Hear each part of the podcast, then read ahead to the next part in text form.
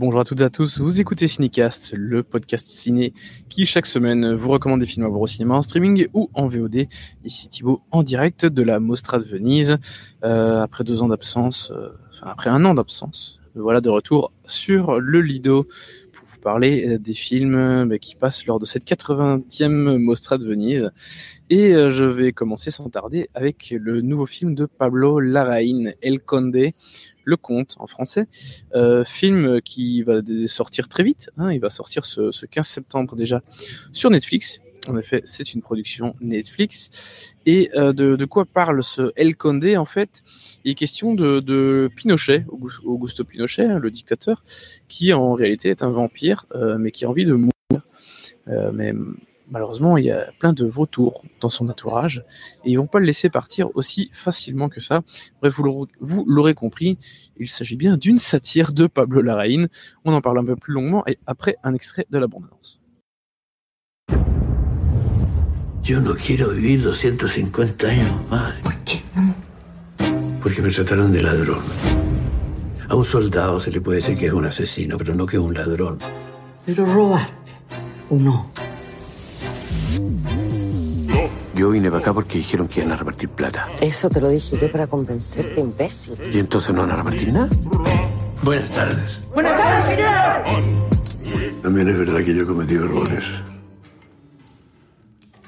Errores de contabilidad. Bon, il s'agit d'erreurs euh, un peu plus que juste des erreurs comptables. Hein il s'agit d'Augusto Pinochet quand même. Alors, euh, c'est assez improbable hein, comme film, on va pas se mentir. Euh, déjà, bon, La Reine, ça fait quelques années qu'il fait des biopics.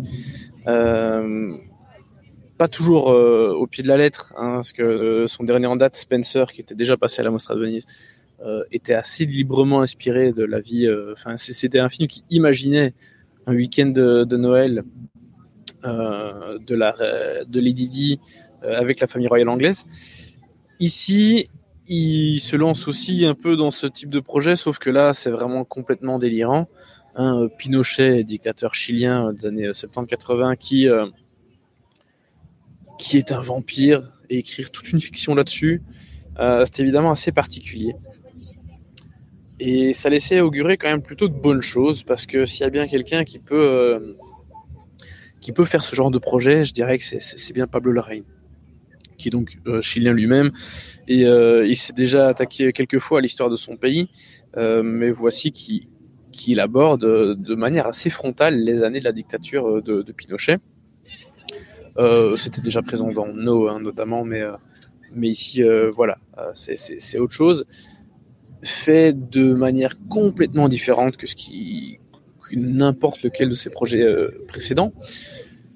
C'est filmé en noir et blanc, et on suit Pinochet dès le début de sa vie, en fait, qui, d'après euh, Pablo Larraín dans cette histoire, euh, serait en réalité euh, français de base. Hein. Il s'appelle Claude Pinoche et il vient de plusieurs siècles auparavant, évidemment. Hein, c'est un vampire, ils vivent longtemps. Et puis euh, jusqu'au moment où il s'est exilé au Chili après euh, avoir traversé quelques épreuves en France. Euh, il s'est exilé au Chili et est devenu l'homme que, que, l'on connaît. C'est assez intéressant de voir Larraín parlait de, de, Pinochet, de la dictature euh, chilienne de cette façon-là, euh, parce que évidemment, il en fait prendre plein la gueule à son personnage, mais euh, mais de façon, enfin, dire, on suit son histoire, on est avec lui, et bien sûr que qu'il a commis des atrocités, mais le fait de, le montrer dans son quotidien comme ça et qu'il se rende pas du tout compte euh, de, de, des exactions, des exactions pardon, et des crimes qu'il a commis, c'est assez, euh, efficace. Euh, surtout que je vais pas trop en révéler, mais qu'il en fait prendre plein la gueule à toute une période de son pays, pas juste, euh, pas juste à Pinochet, et d'ailleurs pas juste à des éléments de, du Chili. Il y a d'autres euh, d'autres dirigeants, d'autres personnes qui en prennent euh, pas mal dans la gueule. Et ce, qui fait que, que la critique et que le, le, regard que porte la reine sur la dictature chilienne fonctionne si bien dans le film, c'est que il, il donne beaucoup d'infos, mais parfois avec des trucs un peu horribles qui, qui, qui, qui sont dits comme ça, qui sont donnés un peu l'air de rien, et même d'autres infos. Par exemple, le nombre de, c'est un, détail, mais par exemple le nombre de comptes en banque que Pinochet avait à l'étranger, euh, il donne des chiffres parfois délirants en fonction de plusieurs pays, c'est assez fou. Et c'est pas mal de petites choses qui sont, qui sont dites, qui sont lâchées comme ça dans le film, euh, qui permettent de se donner une idée de, de ce que c'était euh, la, dictature de, Pinochet et évidemment ce que la reine en pense. Euh, vous en doutez, il en pense pas beaucoup de bien. Et, et ça, ça fait, euh, ça fait plutôt plaisir de voir ce, genre de, sujet très difficile, voire horrible, traité de cette façon. Je dirais pas que c'est traité avec légèreté non plus, parce que pour une satire, pour une satire, pardon, j'ai pas trouvé le film très très drôle. Il y a des moments évidemment qui sont un peu surréalistes et qui fonctionnent bien, mais on est dans une tonalité quand même assez sérieuse, assez sombre. Euh, je dis pas ça parce que, comme je l'ai dit, c'est film en noir, enfin c'est en noir et blanc, mais il y a quelque chose de très, euh, voilà, c'est, il y a plein de choses, c'est, c'est, c'est horrible, c'est dégueulasse, et on fait une critique un peu en sans sans créer des, des sans casser complètement le, le l'ambiance, sans créer des, des décalages énormes. Parfois, c'est bien de parler de choses très graves de façon très légère, à l'exact opposé, afin de faire passer le message un peu un peu mieux ou voilà de façon plus efficace, ça dépend.